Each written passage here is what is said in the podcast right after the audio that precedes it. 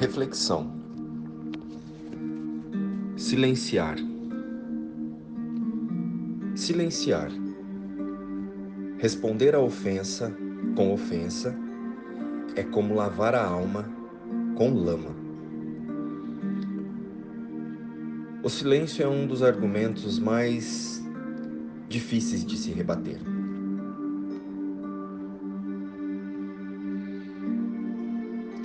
Olá, amores.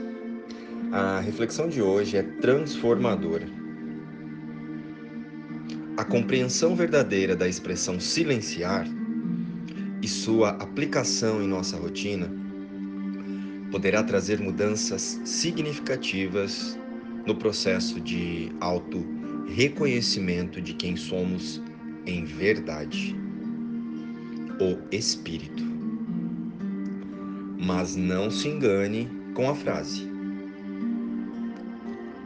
O silêncio é um dos argumentos mais difíceis de se rebater. Aqui neste lugar, nossa personalidade já começa a se colocar em um lugar de, de especialismo, um lugar especial. Tipo, vou me calar, pois sou superior. Não, não vamos olhar para o silenciar deste lugar, do lugar onde a responsabilidade ainda está fora de nós, nas cenas ou nos outros. Mas vamos olhar para o fato de que estamos o tempo todo interpretando através do que pensamos e queremos validar esses pensamentos no mundo. Contudo, não podemos nos enganar mais. Imaginando que apenas se calando e não respondendo em um momento de conflito a mudança irá acontecer. Pois não vai. O silenciar de verdade exige treino e autoobservação. Você se cala ou se sente especial? Vamos entender? Sim, Muitas vezes, em uma discussão ou em uma cena de conflito, desistimos do desgaste, nos calamos. Porém, é preciso observar se estamos fazendo isso de um lugar de superioridade, de especialismo. Observe. Sabe aquele momento em que pensamos assim: ah, deixa para lá essa pessoa não sabe o que está fazendo. Vou me calar, pois não quero brigar. Ou aquela clássica dos buscadores do autoconhecimento. Eu sou mais evoluído, estou no caminho do autoconhecimento e não vou nem responder. Não quero me igualar. O que nos separa do outro vem do ego, do autoconceito equivocado, da personalidade e nunca de Deus. Já pensou em Jesus dizendo: Sou Deus e vocês só fazem besteira. Vou silenciar aqui, sou mais evoluído que vocês. Impossível, não é? Pois é. Essas são expressões que o nosso sistema de pensamento equivocado usa para, para se proteger e não nos deixar olhar para o conteúdo da nossa própria mente. Essa postura mental é egóica e usa a sensação de especialismo para nos distrair da prisão que é a nossa mente. Sim, meus irmãos, a mente equivocada é nossa prisão. Estamos encarcerados por nossas crenças. E a chave que nos liberta dessa masmorra mental está do lado de dentro e não do lado de fora. Nós somos os nossos carcereiros. A chave é a auto-observação. O que eu sinto? Essa é a chave.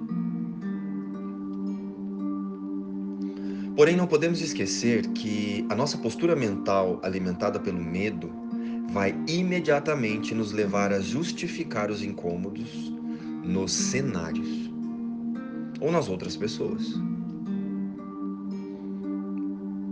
E se aceitarmos esse convite, estaremos na vibração do por que eu sinto. Aqui está uma das distrações usadas pelo ego.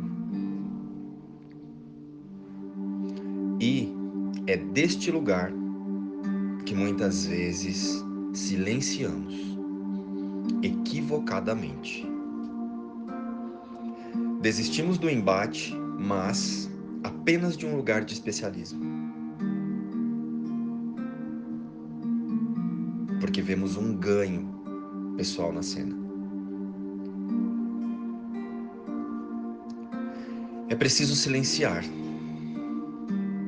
Precisamos compreender definitivamente que, se não estivermos dispostos a olhar para nós mesmos e para as crenças que nos fazem ver o mundo como um cenário de ataque e as pessoas como oponentes, não adiantará silenciar.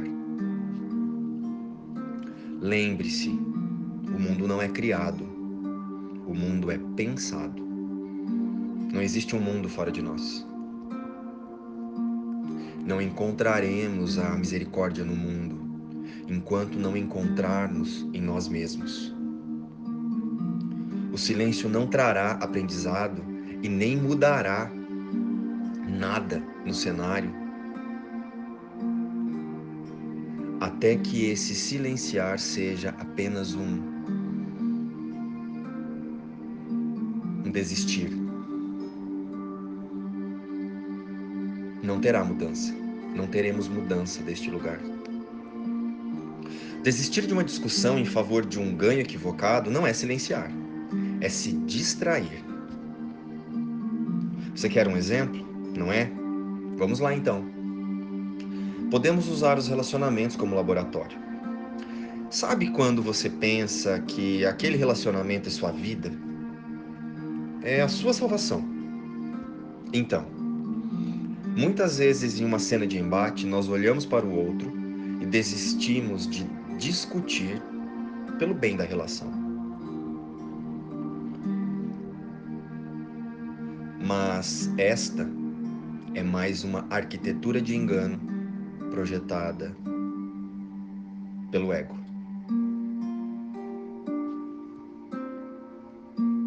Pois num nível inconsciente e às vezes até consciente mesmo, continuamos usando a culpa como ferramenta de autoengano.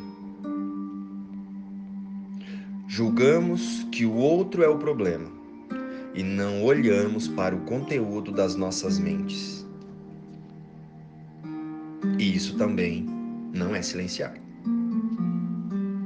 Então vamos concluir. Silenciar verdadeiramente é parar a conversa interna. É calar a boca do ego que fala incessantemente. Deste lugar, silenciar passa a ser um aquietar-se.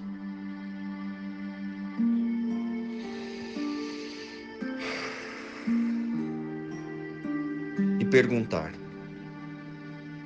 o que eu sinto? raiva, tristeza, angústia, falta de controle? E então, questione-se: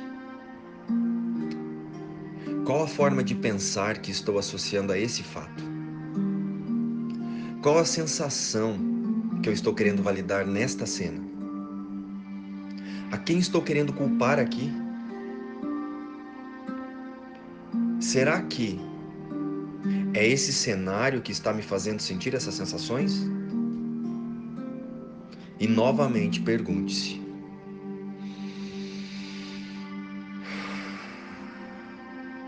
o que verdadeiramente eu sinto? Precisamos entender que todo conflito é gerado por uma sensação de ataque. Nós nos sentimos atacados e com isso reagimos.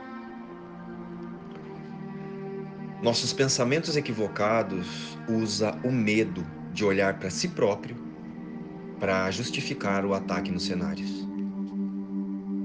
Silencie, respire e convide o Espírito Santo a olhar com você. Precisamos parar de justificar nossas sensações em ocorrências. Somos nós os carcereiros da nossa mente. Somos os carcereiros do Filho Santo de Deus. Então repita agora. Eu sou o próprio Filho Santo de Deus. Através dessa única verdade, todas as ilusões desaparecem. Liberte-se. Luz.